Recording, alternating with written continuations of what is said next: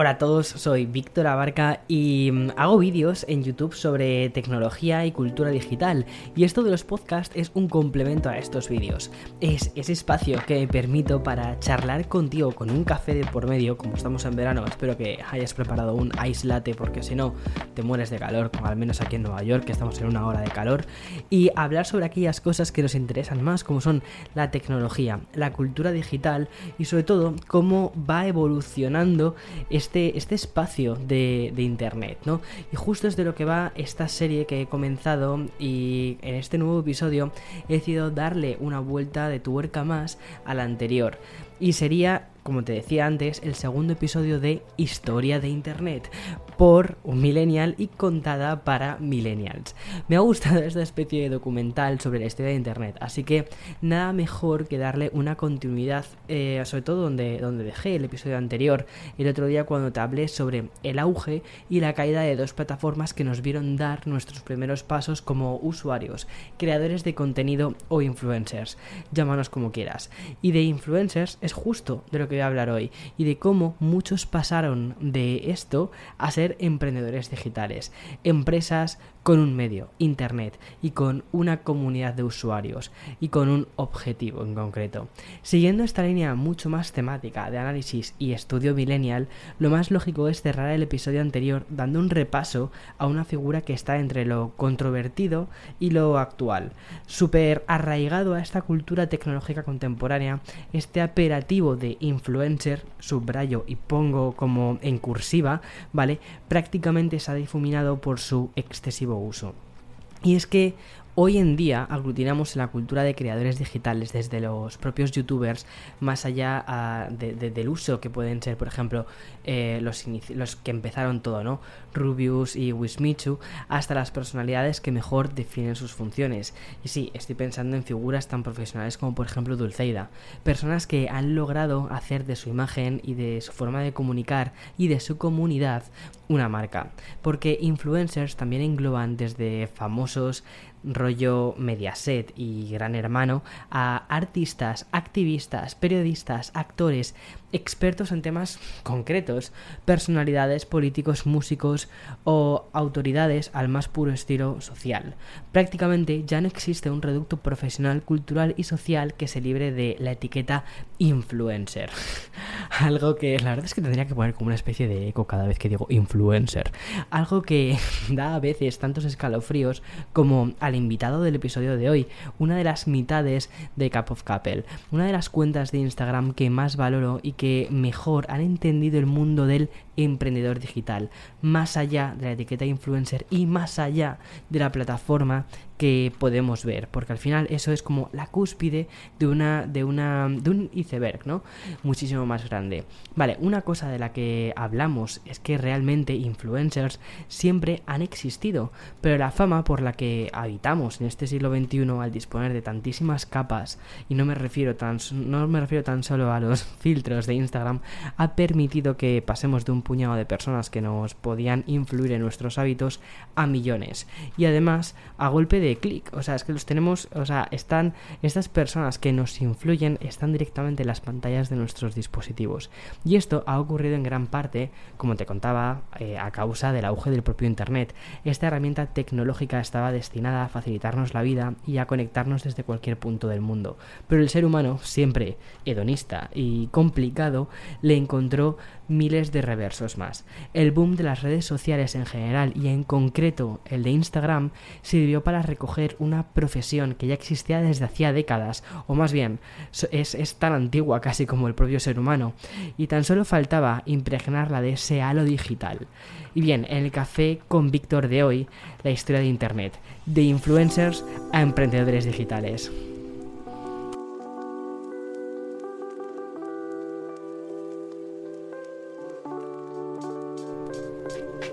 Bien, vamos a comenzar el episodio. La verdad es que hoy estoy especialmente, especialmente feliz primero por dos cosas. Primero porque a mí el verano me pone de muy buen humor. Me da igual que esté haciendo muchísimo calor. O sea, es un poco como la canción de Lady Gaga, Rain on Me Tsunami. Pues bueno, pues lo mismo con el calor. Al final te refrescas con un helado o con un refresco y, y ya está. Y segundo porque estoy muy contento por cómo está quedando esta serie. Aunque estás escuchando ahora mismo el episodio 2 de esta historia de internet, ya tenemos los guiones de, las, de, los, de los siguientes episodios, ¿no? De mm, los tres siguientes.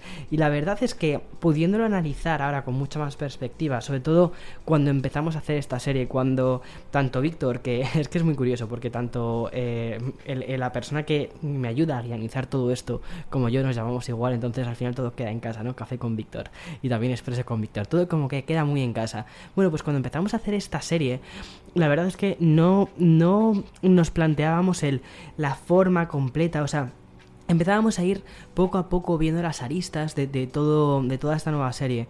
Pero ahora que ya por fin tenemos el retrato completo, decimos, wow, ha quedado, ha quedado muy muy circular, ha quedado todo como muy, muy bonito, muy englobadito, entonces estoy muy feliz por cómo está quedando esta serie y la verdad es que el, episodio de hoy en especial me parece que es es muy revelador, porque ya no solo es que esté hablando de, un, como te decía antes, ¿no? de una de las profesiones eh, más, más antiguas del mundo, que es la parte de recomendaciones, que humanos que han recomendado cosas a otros humanos, eso siempre ha existido.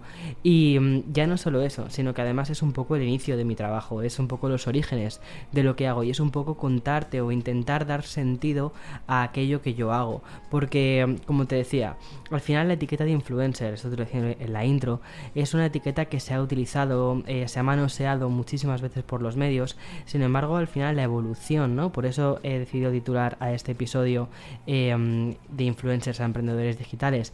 Es al final esa evolución hacia emprendedores digitales, hacia esa profesionalización, la que me parece muy interesante.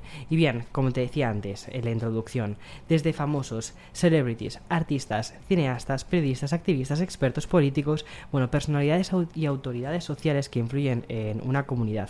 Aunque el naming es precisamente lo más reciente, eso de influencer. Espera, que lo digo otra vez cerca del micro. Influencer. Ha existido siempre, pero desde hace algo más de una década, primero con la masificación de los blogs y mucho más importante, gracias al nacimiento de las redes sociales, los hemos asociado al 2.0 en general y mucho más al segmento, a veces, de, de la belleza en particular. Con Fotolog y MySpace como primeros bastiones digitales, los influencers, aquí me, me, cuesta a mí decir, los influencers nos hicimos, no, los influencers se hicieron no solo un hueco en nuestra sociedad, sino más bien que se erigieron como la clase más alta dentro de lo digital. Y aquí un, un amigo, eh, ¿cómo lo llama? La dinastía la dinastía digital, cosa que me hace muchísima gracia, porque es como, ok, vale, eh, si antes idolatrábamos a futbolistas, actrices, actores, estrellas del rock y concursantes de la primera edición de Operación Triunfo, madre mía, vaya remember, hoy en día el sueño de cualquier generación Z es ser Ibai Llanos, ser Marina Gers, María Pombo, Pelayo o la mencionada Dulceida. Y esto es una cosa muy curiosa porque es, o sea, no es algo que haya dicho, venga, va, se mete en el guion y ya está. No, es que cuando se hacen las preguntas, o sea, cuando, cuando eh, van, eh, se hacen las encuestas sobre qué es lo que quieren ser los niños en el futuro, cada vez más, o sea, la profesión de moda es influencer. Y es una cosa que te llama muchísimo la atención. Antes era ser futbolista. Eh, por eso me parece todo tan interesante cómo está evolucionando esto. Pero ¿Quiénes fueron esos primeros influencers? Y no me refiero a los digitales de hoy en día, ¿vale? Quiero hacer un pequeño repaso a décadas anteriores para entender quiénes eran los prescriptores, y esta palabra es algo que me encanta, los prescriptores de la sociedad, quienes marcaban tendencias. Vale, entendida como una técnica de marketing antes del nacimiento de las redes sociales, miles de marcas y empresas utilizaban a personajes famosos para influir en los consumidores. A esta táctica se le conocía como marketing de influencia. Y en su, en su, definición más básica, que esto de hecho lo estudié en la universidad hace más tiempo del que me gustaría reconocer, apelaba al uso de una persona que tenía la capacidad de influir en cambios de tendencias y usos de productos. En una época muchísimo menos digital, los influencers podían ser desde un deportista, ¿vale? Como Fernando Martín, el primer jugador español de baloncesto que dio el salto a la NBA, a top models de los años 90. Nadie mejor que una linda evangelista para anunciar Pizza Hut. Y sí, ese anuncio lo tienes por ahí, ¿vale? O sea, esto es Google, Google y échale un ojo porque es que mm, hay unos cross eh, de universos mm, súper interesantes. Y así eran aquellas épocas, pero aún más sorprendentes resultan los anteriores.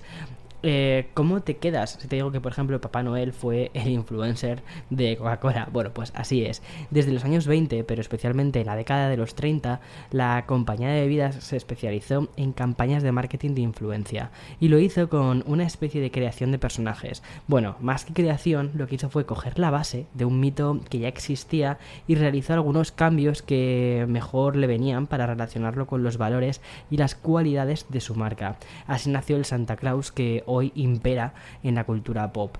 Tan solo tuvieron que utilizar este personaje histórico que se relacionaba con la Navidad, un hombre con barba blanca y que originalmente vestía de verde, ponerle un traje rojo y hacerle beber Coca-Cola. Una jugada maestra y paralelamente a Papá Noel, Coco Chanel también fue considerada una influencer y posiblemente la primera fashion y beauty mm, blogger, o bueno, voy a quitarlo de blogger, pero quizás sí la fashion and beauty influencer. Ocurrió en 1921, cuando elaboró su primer perfume, uno cuyo nombre, fama y éxito han perdurado hasta nuestros días, Chanel número 5. Varias décadas después, Marilyn Monroe protagonizó en 1953 una campaña publicitaria de una marca de maquillajes que se llamaba True Glow Makeup. Vale, pues asociar este producto con la mayor diva del cine de la época convirtió a la marca en la más glamurosa, pero en ese entonces estos proto-influencers no recibían en absoluto ese nombre. Se les consideraba líderes de opinión y tenían la capacidad de catapultar al estrellato empresas y marcas. Por cierto, lo ocurrido con Marilyn Monroe puede considerarse uno de los primeros ejemplos de beauty influencers, porque mira, en la actualidad las beauty influencers forman parte ya de la industria de la moda o la cosmética, mejor dicho. Son una, son una fórmula, una herramienta más dentro de las estrategias de marketing de estas empresas idealizadas por sus seguidores a las que recurrir para vender tus productos. Con el transcurso del tiempo y el boom de la profesión que se ha transformado en la masiva llegada de influencers, parece que se ha perdido esa esencia y han llegado las malas prácticas. Pero eso, ¿vale? Es completamente otro tema, es polémica, así que fuera, chao. Bueno, volviendo a los orígenes y al término que se utilizan en la época, el concepto líder de opinión se puede considerar la precuela directa del influencer. Inventada por dos teóricos de la comunicación, ya que me pongo el traje de mis profesores de publicidad y relaciones públicas de la Universidad madre mía, pensé que nunca lo haría, pero mira, aquí estoy. Bueno, pues eh, estos dos teóricos, que a ver si lo pronuncio correctamente, que uno era Paul, eh, Paul Lazarsfeld y eh, Eli Katz. Bueno, los líderes de opinión y su influencia en los medios de comunicación más mainstream se consideraban dentro de la teoría de dos pasos. Traducido a nuestro lenguaje, ¿vale? Ya que no tenemos por qué ser todos expertos en marketing, se trata del segundo escalón dentro de la comunicación que conocemos a día de hoy. Es decir, algunas ideas solo pueden llegar al gran público con la ayuda de alguien más que la de los medios de comunicación. Y estos serían estos líderes de opinión, personas con influencia en las masas y con una capacidad de fomentar ciertas actitudes y sobre todo cambios en las dinámicas de consumo. Esto me parece completamente increíble, es decir, la de utilizar figuras, ¿vale? Como un vehículo. Y esto es muy parecido a lo que hacemos constantemente en nuestro día a día. Por ejemplo, cuando queremos, o sea, al fin y al cabo, es decir, un poco, es un poco el, el, rollo de la enseñanza, ¿no? Es decir, está el concepto. El concepto es que tienes que aprender lo que sea, cualquier cosa. Bueno, pues y hay una persona que te enseña eh, esa cosa, es el, el profesor. Bueno, pues el profesor en cierta medida también sería una especie como de figura de influencer, ¿vale? Pero mmm, cuando ya hablamos de mercadotecnia, cuando hablamos de productos, cuando hablamos de de otra cosa, eso es más la figura del influencer. Y eso es un poco hacia donde, hacia va esta teoría de, que te comentaba del segundo escalón. Es decir, necesitas a una persona que te sirva como vehículo para poder entender eh, lo que te quiere transmitir, en este caso, la marca. Y así eran los primeros influencers digitales. Podría tirarme todo el episodio contando como por ejemplo Michael Jordan fue el culpable del éxito de Nike o la historia de Michael Jackson con Pepsi. Por cierto, o sea, aquí aunque hablamos de Michael Jackson, ¿vale? No quiero olvidarme del, del maravilloso anuncio que hizo Britney Spears eh, Free Britney, ¿vale? Sobre Pepsi, que hizo hasta una canción, un jingle maravilloso. O como, por ejemplo, en la década de los 90, yo soy hijo de los 90, había modelos que nacían y morían como influencers. Estoy, por ejemplo, pensando en Mark Van der Loo. Pero la cultura de los influencers, aunque te recuerdo que aún no los llamábamos así en esa época, iba a ser absorbida totalmente por el boom del mundo tecnológico. Boom, porque sí, uno no puede existir sin el otro. Y es que esto se debe a que mientras que Steve Jobs revolucionaba el planeta con sus ordenadores portátiles o la creación del iPod, el consumismo aumentaba gracias a prosperidad económica que no se estampó hasta el año 2008 por culpa de una crisis que aún seguimos notando. En este escenario donde los millennials ya hemos alcanzado la veintena e Internet ha derrotado a la dictadura de los 128 kilobytes, eh, Fotolog y MySpace irrumpen para cambiarlo todo. Y es aquí cuando estos dos primeros episodios de Historia de Internet se unen para una relación sentimental. Como te decía, el auge de la tecnología es, es imparable, hasta el punto de que todos vivimos dos vidas. Una, la de siempre, que es la offline, la de la calle, pero ya existe otra en la que nuestra cara es, es un avatar y puede que nos llamemos incluso con un seudónimo, con un nick sacado de nuestro libro o disco favorito, y en la que tenemos relaciones 2.0 donde imperan conversaciones de madrugada con gente que nunca llegaremos a ver en persona. Te estoy hablando de los primeros 2000.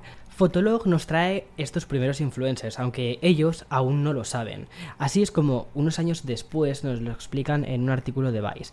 Y aquí voy a utilizar, o sea, voy a parafrasear este artículo. La influencia en algunas chicas y chicos en aquella época fue tal que se convirtieron instantáneamente en iconos para toda una generación. Cory Kennedy era menor de edad, bastante rica, hija de papá y no era guapa, pero imponía lo que las chicas con rollo llevarían y sumaba una cantidad ingente gente de seguidores tanto en Fotolog como en MySpace. Por aquel entonces, las marcas todavía no enviaban sin control sus prendas o productos para obtener una reseña, por pequeña que fuese, a todas las chicas de la red. Ni siquiera existía la palabra influencer, pero Cory ya lo era. Bien, otros nombres fueron el de The Cobra Snake, Gala González o Late Lezark.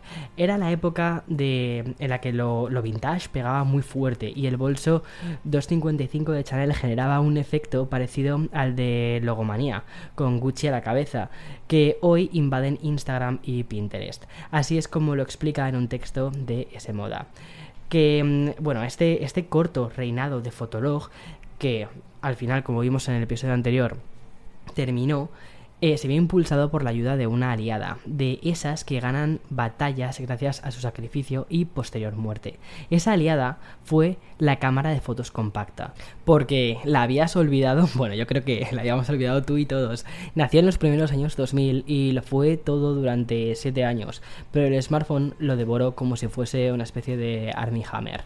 Pero antes de su muerte impregnó todas nuestras fiestas universitarias. Nos acompañó a todas esas fiestas que se hacen en los parkings. Y cuando hacíamos los primeros viajes con amigos, se inmortalizaba todo para después poder subirlo a dónde? A Fotolog.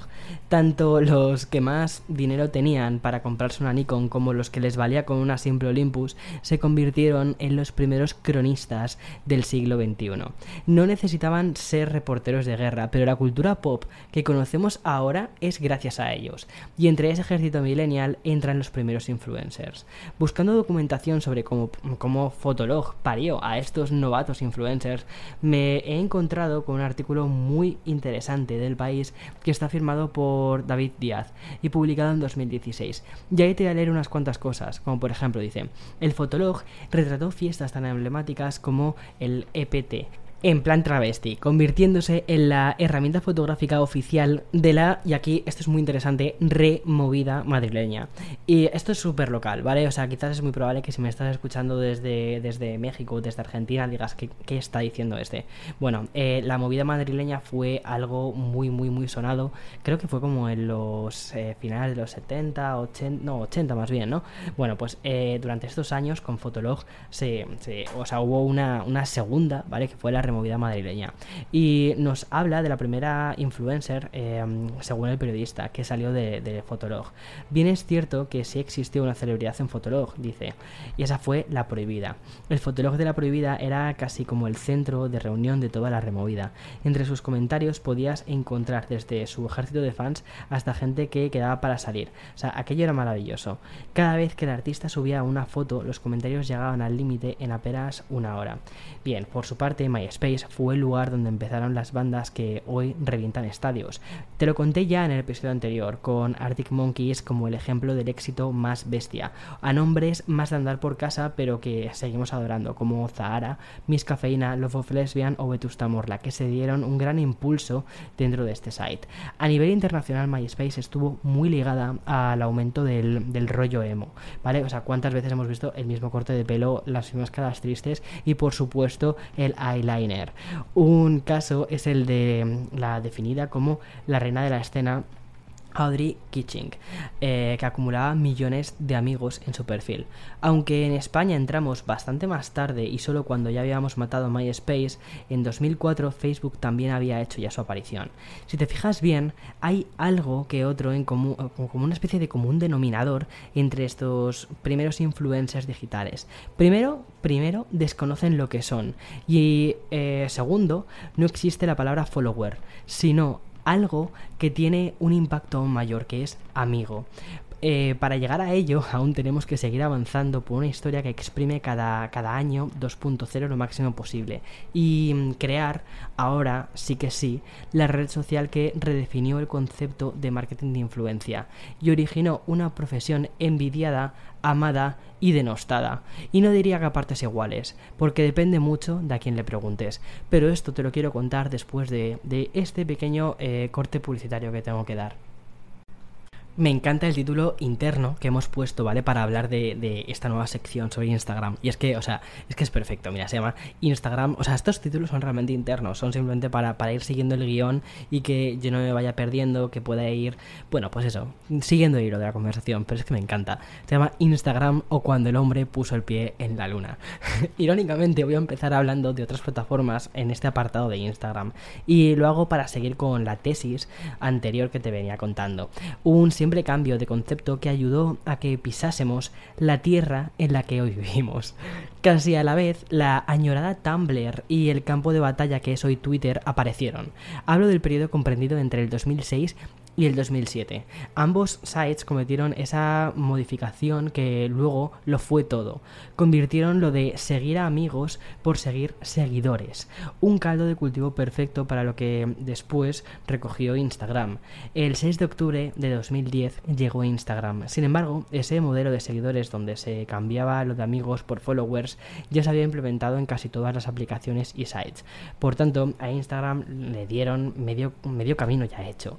Si simplificamos el concepto inicial de aplicación, no era otra cosa que una mm, especie de, vuelta a una actualización del añorado Fotolog, pero implementado en smartphones en lugar de ordenadores, es decir, tenía la inmediatez y la comodidad, y por supuesto se aprovechaba de un nuevo tipo de sociedad que se acercaba peligrosamente al postureo. Bien, antes te contaba que todos estos cambios de redes sociales, de formas de consumo, no hubieran podido eh, ser posibles si cada vez los smartphones no fuesen llegando a cada vez más manos y sobre todo es que Fotolog también empezó siendo una red orientada a los, usuarios de iPhone. Eh, los iPhones estaban ya bastante, se estaban extendiendo con bastante fuerza y rapidez en Estados Unidos. Después llegarían al otro lado del charco. Pero por aquí, por 2010, ya estamos hablando de los de la primera generación, segunda generación de iPhones que iban llamando mucho la atención y sobre todo servían para hacer una cosa, que era poner filtritos. Que nuestras fotos que no molaban tanto que estábamos haciendo con estos primeros dispositivos, sí llegasen a tener esa calidad de, venga, va, vamos a publicarlo y vamos a, vamos a esperar unos cuantos likes. Bueno, Al final nosotros hemos crecido con todas estas redes y también hemos ido perfilando qué es lo que esperamos de estas redes. Mira, si en 2004 el contenido de Fotolog iba muy acorde al de nuestra edad, es decir, fotos de, fiestas, de, parquineo y tal, en 2010 habíamos madurado, habíamos crecido y nos habíamos ido adaptando. Y las fotos de, de estas fiestas se habían transformado en imágenes muchísimo más cuidadas con un festival de verano como telón de fondo. A los tres meses de su lanzamiento en la Store de Apple ya se había alcanzado el millón de usuarios y solo dos años después la versión en Android democratizaba muchísimo más Instagram. Obviamente la cultura de los influencers no se creaba con tan solo el concepto de follower y el nacimiento de Instagram. Para que un cambio social tan grande se produzca se tienen que dar muchos más factores y aunque te pueda parecer un poquito random lo que te voy a contar, igual que te nombraba el boom de los festivales y de sus correspondientes outfits en, el episodio anterior, vale, pues celebridades como Kim Kardashian también pusieron su, no, no voy a decir su grano de arena, sino un desierto entero para que este concepto el de influencer se materializase. Así es como lo explican expertos en moda y marketing, que dice así, mira, la llegada de las redes sociales democratizó la moda de varias formas, entre ellas permitiendo el acceso a la creación de contenido y poniendo al alcance de cualquiera la posibilidad de ser un crítico de moda. Los primeros blogueros de moda expresaron su opinión de expertos ajenos al sector. Vale, eso ya es otra cosa. Antes, incluso del lanzamiento de la aplicación que lo cristalizó todo, ya habían emergido un tipo de creador de contenido que luego se terminó convirtiendo en esto que conocemos como influencer. Espera, influencer. Hablo de los fashion bloggers, posiblemente los pioneros digitales. Fueron los primeros usuarios que, sin estar dentro de la industria de la moda, crearon tendencias, opinaban del sector. Al final, un influencer no es, no es otra persona, no es otra cosa que un nativo digital transformado en un prescriptor de productos, servicios, experiencias y marcas. Y esto, esto me parece fundamental. La idea de un nativo digital que se transforma en un prescriptor, en un recomendador, en una persona cercana que tiene una comunidad y que tú le percibes, percibes a esa persona como una persona cercana, como una persona de autoridad, de autoridad en un campo concreto y que te está recomendando cosas. Vale, fijémonos en un caso de éxito que resulta yo creo que muy paradigmático y es el de Chiara Ferragni. Es una de las influencers de moda más conocidas. Con casi 24 millones de followers en su cuenta de Instagram, comenzó su carrera en la industria de la moda escribiendo en su propio blog que se llamaba The Blonde Salad. Corría entonces el 2009. De nuevo hacemos ahí una regresión a los blogs y al 2009. Madre mía, Víctor, tus guiones. Bueno, como explican en el magazine experto en moda Mindless, el proceso de Kiara fue el siguiente. Una vez que cautivó a su audiencia, la siguieron a Instagram. Ella hizo el paso de blog a Instagram. Aquí comenzó a formar un equipo de expertos que podrían ayudar a su marca en áreas en las que carecía de conocimiento el mundo digital, ¿vale? Cambia constantemente y para que ella, su marca, también pudiese sobrevivir, ha tenido que evolucionar con las tendencias, cambiar su negocio para adaptarse a esta nueva dirección de su audiencia.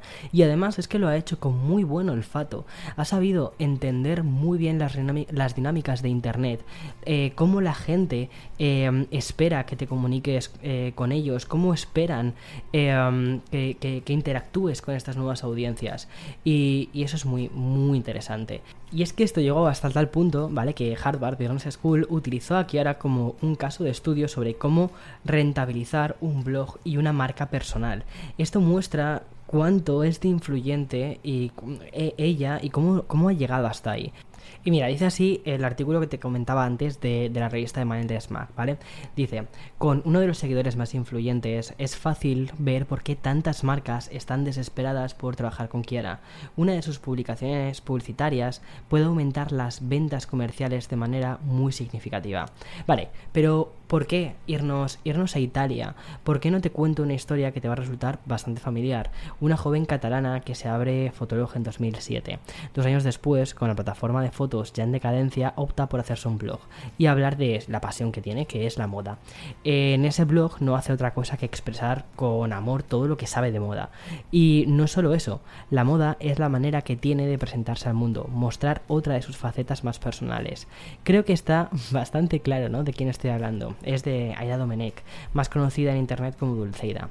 Su progresión es la propia historia de los influencers, nacidos en Fotolog o MySpace. Dieron un salto creativo para abrirse su propio WordPress o Blogspot el nacimiento de Instagram lo que hicieron fue, bueno, encontraron su plataforma perfecta, sobre todo porque era muy instantánea, con una mejor opción para interactuar con los seguidores que en la parte de comentarios de los, de los, de los blogs, ¿no? Y con herramientas y filtros que mostraban aún más la creatividad. Y paralelamente, aunque Dulceida no sea el prototipo de youtuber que tiene el usuario común en el imaginario colectivo, se abrió también su propio canal de YouTube. Lo que hizo fue expandir su influencia, su negocio, y cuando el éxito digital era ya brutal, llegó el triunfo también offline, hasta con su propio festival. Pero eso, eso ya es otra historia completamente diferente.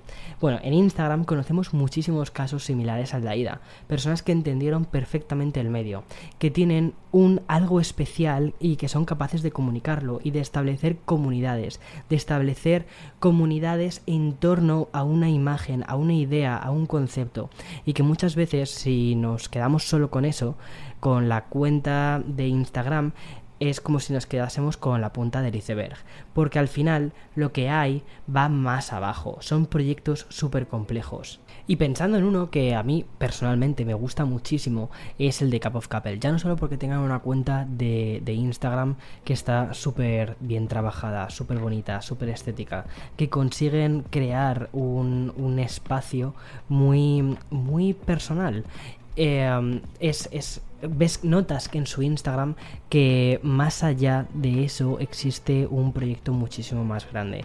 Por eso creo que, que es perfecto darle una llamada a una de las mitades de Cup of Couple, que es Mike Madrid, y que nos cuente él mismo su experiencia.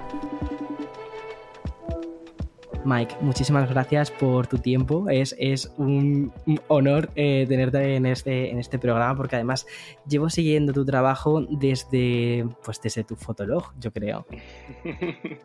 no, el honor es, vamos, un honor para mí. Muchas gracias a ti por, por querer darnos este, espacio y, contar un poco. Qué maravilla, me encanta vuestro Instagram, me sirve de muchísima inspiración, eh, ya no solo por la estética tan cuidada que hay detrás de cada foto, que imagino que está medida y calibrada, eh, sino, sino además también por lo que transmiten vuestras fotos y porque sirve para entender Instagram más allá de, la propia retícula, del propio grid, sino como algo mucho más eh, completo y que sirve para completar otros, otros proyectos. Por eso consideré que, poder hablar con, vosotros, bueno, contigo en este caso, porque la otra mitad es, es Gaby, que no está, eh, era, era maravilloso para poder completar este, este episodio.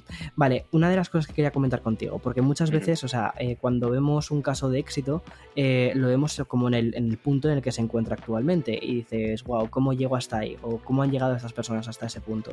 Entonces, por eso me, me parece muy interesante que me comentases cómo viste la red en su momento, cómo visteis las oportunidades que os podía dar esta red y, bueno, un poco vuestro comienzo. Vale, pues mira, nosotros eh, comenzamos, ya teníamos como un recorrido en redes por MySpace, por Fotolog, y, cuando nos conocimos, hace ya 11 años, que ya me siento muy mayor ya, la verdad, por esto, eh, decidimos abrir un, como un blog para salirnos del espacio de MySpace y de Fotolog, porque estaba como en decadencia en ese momento, y al final terminó yéndose, y dijimos, bueno, todo lo que hacemos ahora de fotografía, la experiencia que estamos viviendo, gracias a, mi trabajo en aquel entonces, que estaba como em, empezando a trabajar como fotógrafo, eh, vamos a compartirlo de alguna manera, pero en un espacio que sea totalmente nuestro y que seamos los dueños. Fue como empezamos con un blog. Y a medida que el blog fue creciendo y las marcas comenzaron como a contactar con nosotros para hacer fotos, para, hacer vídeos, nos contrataban mucho, eh, fue cuando surgió Instagram y de hecho creo que, o sea, creo recordar que nos abrimos cada uno una cuenta de Instagram y que como a los dos meses o así la borramos porque no le encontramos utilidad ni encontramos sentido. Era solamente como para ponerle el filtro de filtro Valencia y todos estos Qué bonito ese filtro Valencia. pues eso, justo. Y, luego como que nos aburrimos y nos cerramos las cuentas, tanto Gaby como yo. Y, en algún viaje o en alguna experiencia con, otra gente del mundo blog y tal, recuerdo que nos dijeron, em, chicos, tenéis que tener una cuenta en Instagram para vuestro blog, para Cap of Couple. Y fue como, ostras, pues venga, vamos, vamos a volver a darle una oportunidad a esta red. Y fue así como la abrimos, que creo que de hecho fue en un viaje a Roma con Louis Vuitton, que fue como lo, primero que, hacíamos a nivel de como de influencia o de o algo, llamarlo de alguna manera, porque la verdad que no sé, no sé ni cómo definirlo que nos llevaron a, una inauguración de una tienda y estando allí pues subimos como una selfie un espejo del baño, o sea, una cosa putrísima, la verdad. Pero fue como empezaba, ¿no? Se estaba experimentando un poco esa red y todo era como muchísimo más instantáneo, no tan pensado.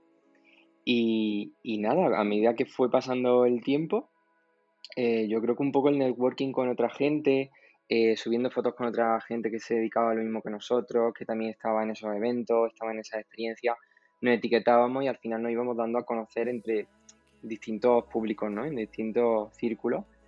Y yo creo que un poco gracias al boca a boca nos hicimos como nuestro hueco ahí en, Instagram y, fuimos creciendo. Y, mm, Súper interesante. Sí, sí, fue gracias como al networking, yo creo. Súper interesante. Y además que hayas utilizado, claro, y que hayas mm. utilizado la palabra experimentación, que, que estabais todos como un poco probando qué es lo que estaba mm. surgiendo. Sí, sí, no sabíamos muy bien para qué era ni, nada, pero como era algo que en ese momento estaba siendo como un poco top y ya estaba como efervescente, dijimos, pues tenemos que formar parte de esto porque los blogs no sabemos lo que van a durar. Y si ahora está todo el mundo aquí, pues venga, vamos a meternos también aquí, vamos a hacer también algo.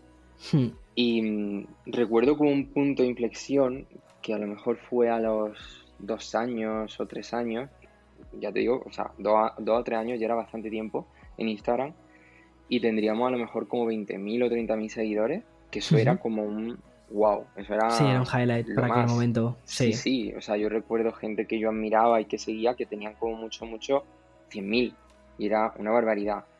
Y en ese momento, em, un día recibimos un email de Instagram eh, diciendo que nos eh, quería sugerir como cuenta, o sea, quería como hacer una eh, promocionar nuestra cuenta de alguna manera, entonces cuando alguien se registraba en Instagram, le aparecía una serie de cuentas para seguir. Te, hacía sugerencias ¿no? de, follow.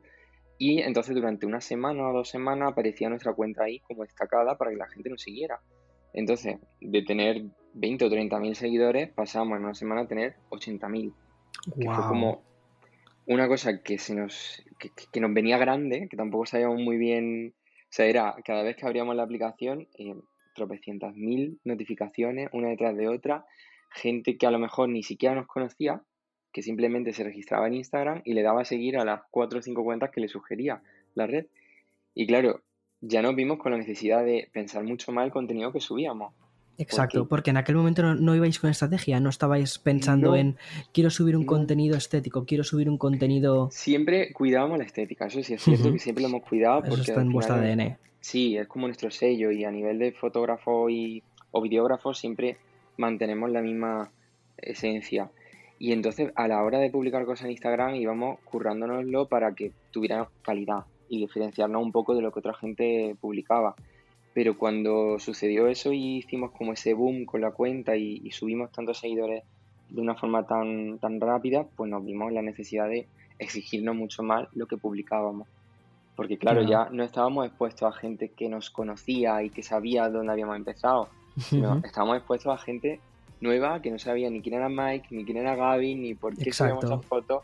Era como una forma de tener que demostrarle a los demás quién era. ¿Por qué estabais ahí? Sí, Sí, exacto. ¿Por qué te estabas mereciendo ese punto dentro mm. de una línea mucho más grande? Porque creo que es una cosa muy interesante cuando creces tan rápido eh, en, una cosa súper puntual, es como que mm. la gente llega simplemente a ver ese punto concreto, pero necesitas explicarles los puntos anteriores que, han llegado a que, te han llevado a ese punto. Y es muy positivo para algunas cosas, pero para otras es muy negativo. Exacto, exacto. Sí, sí, totalmente. Imagínate que te llega gente que, no le gusta lo que sube, pero te ha seguido y de repente boom, hater o, algo totalmente, así. Totalmente, totalmente. Me ha llamado mucho la atención antes una cosa que has comentado y lo has comentado un poco como con dudas, un poco como con timidez, que has dicho influencia. Has utilizado la palabra influencia. Y me parece algo súper interesante, ¿vale? Porque yo creo que todas las personas que nos dedicamos a exponer cosas en público eh, o nuestra vida o nuestro trabajo en público es como que una, es una palabra que nos da cringe. es eh, verdad, es verdad. ¿Verdad? Pero Pero ¿por qué te da, por qué te da ese, ese cringe? Me estoy saliendo Pues totalmente del guion ahora mismo, pero es que me ha parecido súper creo, interesante. ya no, es, es muy interesante. A mí me gusta hablarlo con la gente que, que se dedica a esto también porque yo creo que se ha desvirtuado un poco el concepto y el, el significado de, influen- de influencer, ¿no? Vamos a llamarlo así, por, por las nuevas generaciones o por cómo están tratando el tema, ¿no? Cómo la gente quiere ser influencer, ¿no? O sea, yo lo veo desde una perspectiva mucho más natural porque yo no he buscado nunca eso, sino que lo encontré por el camino, lo encontramos Gaby y yo por el camino y que de repente la gente se veía influenciada por nuestra fotografía o por nuestros vídeos, se veía influenciada por las experiencias que vivíamos o la ropa que llevábamos o, o los hoteles o las cafeterías a las que íbamos. Pero no era algo buscado, sino que simplemente publicábamos cosas que a nosotros nos parecían inspiradoras, ¿no? Pero no con la intención de decir, esto es lo que tú tienes que hacer, esto es lo que tú tienes que vivir, tú tienes que ir a este hotel, tú tienes que ir a esta cafetería, tú te tienes que poner esta camiseta. No era así, nuestra intención no era esa, nuestra intención era siempre, y es todavía, mostrar lo bonito de, de la arquitectura, mostrar lo bonito de la moda, de, de todo el universo que, no sé, Hmm. que nos rodea, ¿no? Y con el tiempo se ha ido desvirtuando el concepto de influencer porque la gente ya va muy directa a quiere ser influencer para ganar dinero, quiere tener seguidores, quiere tener un beneficio. Y yo no tengo ese, ese fin, nunca lo hemos tenido. Nosotros Hmm. lo hemos encontrado siendo influencer, pero sin buscarlo y viviendo de ello gracias a Instagram o a nuestro blog. Pero le, estamos, le hemos dado nues- nuestra vuelta. O sea, nosotros trabajamos detrás de Instagram y trabajamos para muchísimas marcas Hmm. eh, y, y nadie ve ese trabajo, solamente lo saben las marcas con las que trabajamos. Exacto. Entonces, un poco, por eso el influencer a mí me da como un poquito de cringe, porque, no sé, Sí. no, me, no me veo representado en el, en el resto de influencers o en la gente que se denomina influencer. Totalmente. De hecho, gusta. yo una cosa que siempre digo con el tema de, de la influencia es que realmente la influencia no es un objetivo, sino que es una, es una consecuencia de un trabajo. Si tú haces un trabajo eh, bien hecho Mm. y que la gente percibe Mm. que está bien hecho y empiezas a tener una comunidad, eh, que para mí eso es lo más importante dentro de un, un mundo de redes, entonces es cuando Claro. consigues eso, consigues esa consecuencia que es la influencia. Pero al Sí. final es un poco, o sea, la influencia siempre, siempre ha existido de una forma u otra. Antes quizás los influencers eh, podía ser, yo qué sé, un Un ejemplo. actor o Exacto. un cantante. Exacto, Sí, exacto. sí. Y lo que han hecho un poco también las redes sociales, Instagram sobre todo, ha sido democratizar todo esto. Mm. Eh, y que ahora una persona con su teléfono eh, y con un sentido, con un gusto estético, con una forma de comunicar eh, específica, pues consiga enganchar a una audiencia. Y esa audiencia se convierte en su comunidad y una Mm. comunidad que como la- tu comunidad de amigos es una extensión al fin y al cabo, pues Mm. tu opinión puede influirles a la hora de comprar ciertas cosas, igual que tú puedes influir, por ejemplo, con un amigo tuyo, una amiga tuya, de oye, esta camiseta me gusta más, esta camiseta me gusta menos. Lo mismo, pero aplicado a un círculo muchísimo más amplio de personas con las que quizás no te has sentado todavía a comer. Exacto. Sí, sí, estoy totalmente de acuerdo. Hmm. Mm. Vale, volviendo un poquito a lo que a lo que estábamos, porque esto es que me parece un tema muy interesante, el tema de la influencia. Volviendo un poquito a, a Cup of Couple y cómo eh, habéis eh, utilizado Instagram o cómo empezasteis a experimentar en Instagram, eh, sobre todo basándose como una especie de extensión en el blog, me gustaría entender mejor ahora mismo cómo es el proyecto de Cup of Couple, cómo habéis utilizado la plataforma para extender vuestro proyecto. Mm. Pues es un poco eh, un portfolio. O sea, yo considero que nuestra cuenta de Instagram es un portfolio y, y nos ha servido para, pues, para trabajar fuera, para que Capos Capos sea como una, una agencia o una productora. Es que la verdad que no sabría ni definirlo y mucha gente nos dice, chicos, tenéis que hacer ya una productora, tenéis que hacer una agencia de creatividad, tenéis que hacer algo. Y es como, creo que todavía no es el momento, no lo necesito porque nos llaman los clientes pidiendo fotos de, de, de un hotel o de un viaje o de, o de una, no sé, de un perfume, por ejemplo, que hacemos mucho trabajo con marcas de perfume, porque ven lo que hacemos en Instagram. Ya, ya esa, esa, es nuestra ventana, ese es nuestro portfolio. Entonces hemos sabido utilizar eh, el llegar a tanta gente, gracias a llegar a tanta gente, eh, hemos podido enseñarlo a, a miles de personas y que la gente quiera contratarnos como fotógrafos, en este caso. O sea, yo no quiero vivir de, de la publicidad, digamos, ¿vale? Que está muy bien, a mí me encanta poder eh, trabajar en Publi y gracias a Instagram, pero mi background es otro y mi camino es otro. Mi camino es la fotografía y el vídeo. Entonces, yo quiero eh, que me sirva como, como, lanzadera, ¿no? exacto. Y, sirvió, o sea, funcionó perfectamente. Sí, totalmente. Totalmente. Entonces, al fin y al cabo, vuestro Instagram es, es, em, es un poco como un escaparate, es un portfolio mm. de vuestro proyecto real, Cup of Couple, que es la parte más creativa de crear contenido para mm. marcas, pero no tanto que se vea en, en eh, Cup of Couple, mm. en el Instagram, sino contenido propio para esas marcas. Exacto. O sea, se ve a lo mejor en Instagram de nuestro día a día, o sea, de nuestro trabajo, digamos, un 40%, a lo mejor. Yo creo que ni siquiera es un 50-50, sino que estamos llevando, por ejemplo, las redes sociales de una diseñadora mientras estamos haciendo un shooting para otra marca o estamos creando contenido para otra marca de perfumes, como mm, hay muchas cosas que están moviendo al mismo tiempo, ¿sabes? Entonces eh, hay más allá de la cuenta de Instagram. Totalmente. estoy muy agradecido, la verdad. Totalmente.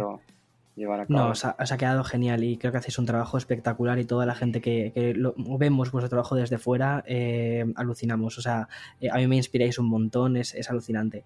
Eh, y ya para, cerrar, Mike, una, una, cosa que me interesa muchísimo es que como una persona que utiliza la red de la forma que yo creo que es la correcta, que es utilizarlo como, como un plus de un trabajo más grande, ¿cómo ves el, el futuro de esta red? Pues si te digo la verdad, eh, lo veo nubladísimo, no tengo ni idea de lo que va a pasar, porque cada día eh, capa más el alcance o capa más eh, las, cosas, ¿no? Es como cada día es más difícil hacerse hueco o crecer. Y yo cuando comencé en Instagram me pareció como muy fácil, ¿no? O sea, a cualquiera no le puede parecer fácil, pero en mi caso fue como muy fácil subir y subir, ¿no?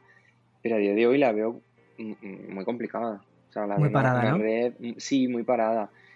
Es cierto que hay muchos creadores que están haciendo cosas maravillosas y que es la mejor ventana al mundo que tenemos ahora mismo. pero me preocupa bastante el tema del alcance y de que de la publicidad en Instagram, de que todo haya que pagarlo para llegar a, más gente. Me parece un tema un poco escabroso y peligroso porque se pierde un poquito la esencia de lo que era. Totalmente. Mm. Totalmente. ¿Habéis planteado hacer reels? Pues eh, la verdad que no. Hemos hecho unos cuantos y, no sé, somos muy vagos a veces, no nos da la vida. Totalmente. Yo no creo que seáis vagos, sino que es eso, que no os da la vida, que tenéis demasiadas cosas en vuestro plato y, al final tenéis que enfocaros en, los proyectos que, están detrás de, vuestro mm, Instagram, que es toda la marca de Cup of Couple. Mm. Mike, muchísimas gracias por, por tu tiempo, por esta pequeña entrevista. Ha sido un lujazo tenerte en el podcast. Muchas gracias, muchísimas gracias a ti. Y un abrazo también a Gaby. Un abrazo. Chao, chao, chao.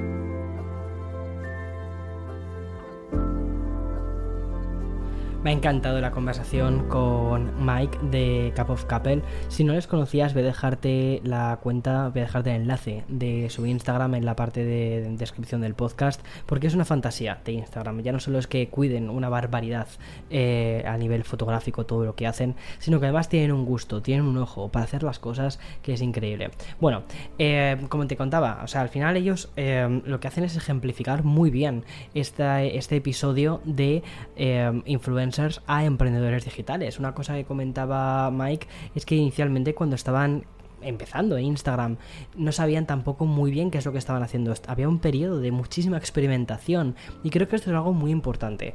Yo creo que esto es, esto es una frase que todo el mundo se tendría que realmente tatuar en su cerebro. Es que nadie sabe realmente lo que está haciendo. Todo el mundo está experimentando, todo el mundo está buscando, bueno, pues sus nuevas formas de creación y al final estas plataformas son eso, son plataformas, son canvas, es un, es un lienzo que está totalmente en blanco y que al final es eh, un poco el que, el que crea una diferencia, el que entiende el lienzo, el que entiende los materiales que debes utilizar, pero también el que aporta una diferencia, la cuenta que, que tira para adelante, ¿no? Y que creo que es también muy importante entender que al final el objetivo no es ser un influencer, sino que es crear cosas, convertirte en un referente y por el camino influir. O sea, no es el objetivo. La influencia al final es el resultado de un trabajo bien hecho. Eso es, eso es algo que yo creo que, muchas veces es algo que se termina perdiendo. Pero bueno, Continúo un poco con lo que te estaba comentando y haciendo ya un poquito de recapitulación. Más allá de esta relación entre influencers, marcas, que lo hemos hablado también antes, o incluso la propia Instagram, el mayor cambio que encuentro yo respecto a este sector es la influencia que tuvo en muchos usuarios. Es decir, observar a, estas personas, a estos, a estos ídolos, eh, influencers, creadores, héroes personales, provocó una marea de personas que quisieron crear su propia y pequeña imagen de marca personal en base o, basándose en selfies en la playa, festivales, se proyectaron personalidades diferentes que en algunos casos les llegó a reportar sus propios beneficios económicos. Pero también a mí para, o sea, el cambio de paradigma que yo encuentro de todo esto es que antes de toda este de todo este boom de influencers que, que efectivamente se viene dado también gracias a que la tecnología cada vez es más accesible, todos tenemos un, un dispositivo móvil con acceso a Instagram, con mejor o peor cámara pero todos tenemos un acceso a Instagram, ¿no? Es decir, la puerta, la ventana tenemos. Aquellos que quizás tienen una mejor cámara o que, o que quizás no, no tanto en el móvil, sino quizás una cámara compacta, una cámara, o que aquellos que encuentran una forma diferente de expresión, bueno, pues aquellos pueden llegar a convertirse poco a poco en un referente dentro de su campo. Pero a mí una cosa que me parece muy interesante es que toda esta fórmula de, de entidades, de marcas personales, de influencers, de, empresas digitales eh, o emprendedores digitales, mejor dicho, al final todos tienen un factor muy grande en común y es la comunidad de estas personas y la forma de, o sea, tú como comunidad, la forma de poder decir, de, de decir esta persona eh, me influye en esto porque considero que tiene una opinión honesta. Considero que en cierta medida es como un amigo con el que, como decía antes, ¿no? Con el que todavía no me he sentado a comer, pero en el que puedo confiar en él o en ella para este tipo de, de productos o que me puede prescribir mejor este tipo de cosas. Y al final eso es, eso es un poco lo que se ha hecho toda la vida, el factor de recomendación. Lo que pasa que antes, antes quizás en, en, tu pequeño círculo del colegio, del instituto, tú podías recomendar un videojuego a tu círculo más cercano, a tus cuatro o cinco personas. Quizás tú habías eh, entrado en ese videojuego gracias a medios más eh, específicos o medios más generalistas, pero bueno, en todo caso, medios tradicionales, revistas, periódicos, televisión que eso eran un poco los, los gatekeepers de todo esto, ¿no? La forma en la que tú tenías de llegar a esta información. Sin embargo, todo eso se ha visto un poco revuelto con el tema de los influencers. Mira, si mm, a mí me parece muy interesante, hay un documental en, en Prime que mm, habla sobre Chiara Ferraggi y habla eh, sobre las puertas que ella tuvo inicialmente como creadora digital, como emprendedora digital, cuando empezó a sentarse en los front rows de las pasarelas y como los medios más tradicionales, aquellos que tenían todavía las, las llaves, ¿no? Eh, de bueno, las llaves de esos mundos, eh, decían, espera, ¿qué es esto? ¿Qué es esto nuevo? Pensaban que era una moda pasajera, pensaban que era algo que no iba a durar, pensaban que rápidamente iba a ser reemplazado por alguien más fresco, más joven o, más eh, o, diferente o, directamente ni siquiera por una persona que estuviese haciéndose selfies y fotos y subiéndolos a una red social. Pensaban que eso iba a ser algo completamente temporal. Sin embargo, no es algo temporal porque el trabajo de los influencers, prescriptores o emprendedores digitales que tienen comunidades y que eh, prescriben productos es tan antiguo, ¿vale? Mucho más antiguo, eh, bueno, es tan antiguo como los medios. La única diferencia es que ahora todos tenemos acceso a ese medio. Hemos roto con las llaves de, de aquellos que, que decían tú sí, tú no.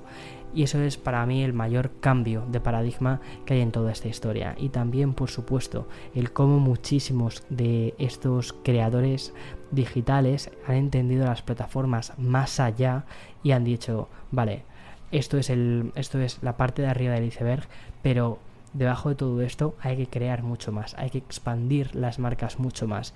Ya han creado marcas en muchos casos millonarias. En fin, espero que te haya gustado el episodio de hoy. Para mí es un episodio que, que, me apetecía muchísimo hacer. Me parecía muy interesante poder entender o poder explicar mejor de dónde venimos, qué es lo que hacemos y que realmente eh, detrás de un selfie, eh, el selfie que subes a Instagram no significa realmente absolutamente nada, eh, pero que detrás de muchos selfies o detrás de muchas fotos o detrás de hay una estrategia eh, en la mayoría de los casos. Y como todas estas estrategias al final lo que están consolidando son negocios digitales. Y eso eso es muy muy muy interesante. Bien, para el siguiente episodio de... Esto me encanta, parece una serie de Netflix. En el siguiente episodio... Bueno, en el siguiente episodio, y aquí voy a tirar un poco de, del guion que tengo puesto en Notion, Vale, de lo que te voy a hablar, hemos, bueno, hemos hecho ahora un repaso sobre influencers a emprendedores digitales. La siguiente red que es probablemente la que termina consolidando a muchísimos creadores digitales es YouTube. Entonces, lo que voy a comentarte es cómo surge YouTube, cómo se desarrolla esta plataforma y la influencia que tiene esta plataforma dentro de la cultura de Internet. Cómo se da rienda a un nuevo tipo, a un nuevo género de creador digital, el youtuber, ¿vale? Y este creador digital se va a diferenciar, sobre todo inicialmente, de lo que se considera, al menos desde fuera o desde los medios, como el influencer. Y esto me parece muy interesante. Pero eso te lo dejo ya para el próximo episodio. Vale, eh, con el tema de los calendarios y de cómo van a ir saliendo todos estos episodios. Vale, desde este episodio al anterior, es decir, desde la segunda parte de Historia de Internet a la primera, creo que eh, han pasado como dos semanas y media. Esto no va a volver a pasar, ¿vale? Ya te, lo prometo, no va a volver a pasar. El siguiente episodio va a salir el domingo que viene. Eh, o sea, no este domingo, sino el que viene. Y a partir de entonces, ¿vale? Ya vamos a volver a... Ay, estoy muy contento de poder decir esto tambores, tu, tu, tu, tu, tu, Bueno, vamos a volver a nuestra periodicidad semanal. Es decir, sí, hemos conseguido adelantar unas cuantas, unas cuantas cosas, hemos conseguido empezar ya a poner el barco ¿no? en, modo eh, velocidad de crucero, como que dice el coche en velocidad de crucero, y ya podemos volver a nuestra eh, forma de trabajar de lanzar nuestro podcast semanal de Café con Víctor y continuar con Expreso con Víctor. Expreso con Víctor es el sister podcast, el podcast hermano de o hermana de Café con Víctor y es el podcast diario, es el podcast más planteado para las noticias tecnológicas. Al final, Café se está quedando un poco como una especie de, de mm, magazine cultural de cultura, de cultura digital, valga la redundancia, de internet, de cultura digital. Vamos a ir analizando un montón de tendencias. Hemos tratado temas como por ejemplo los NFTs, hemos tratado temas como por ejemplo el diseño de por qué los Macs tienen este tipo de diseño, por qué seguimos utilizando WhatsApp y también eh, ahora estamos inmersos dentro de esta historia de internet. Entonces más o menos hay una diferencia entre los dos podcasts. Ambos son muy paralelos y a veces un tema va a influir en en otro tema, sobre todo los temas más de actualidad, los temas más de expreso pueden llegar a influir más en café, pero creo que los dos temas, los dos podcasts, al final son paralelos o están juntos, pero no revueltos, como dirá mi madre. Bueno, eh, nos escuchamos en siguientes episodios. Que tengas una feliz semana o un feliz día. Y espero haberte acompañado mientras fregabas los platos. Chao, chao, chao.